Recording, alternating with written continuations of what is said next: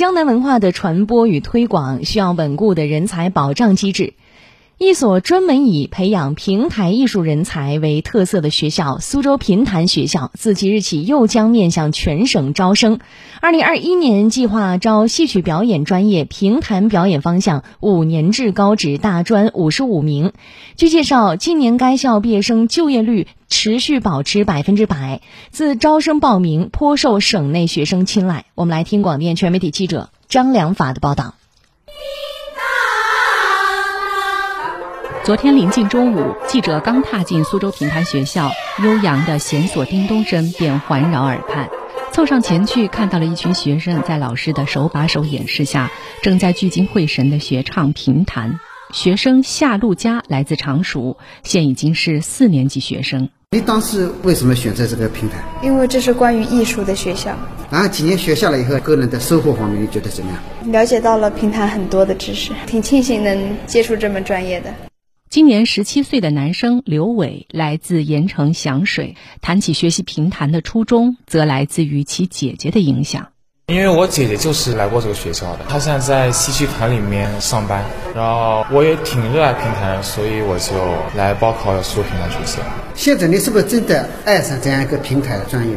嗯，很爱很爱。以后我想成为一名评弹演员。作为国家级非物质文化遗产。评弹是苏州曲艺的一大特色，被誉为中国最美声音。而苏州评弹学校是全国唯一培养苏州评弹艺术人才的摇篮。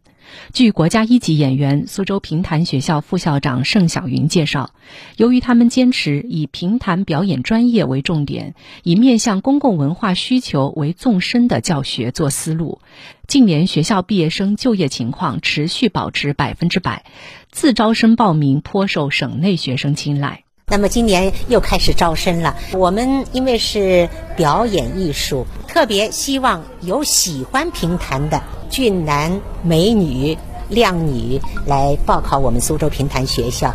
以前我们是报名的时候要达到几千个，但是初试的大概七八百人，那么就是争取五十五个名额，竞争也是比较激烈的。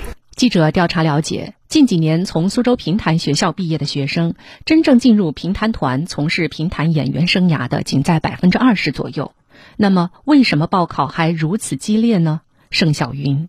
其实我们的那个毕业生的就业是非常广泛的，但是不局限于苏州评弹团、上海评弹团这个院团的那个招聘。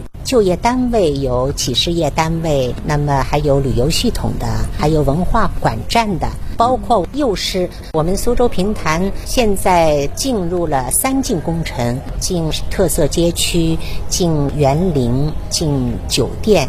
那么这样一个大规模的一个市场化运作，我们需要能说会唱的评弹演员。所以我们的毕业生是非常受欢迎的。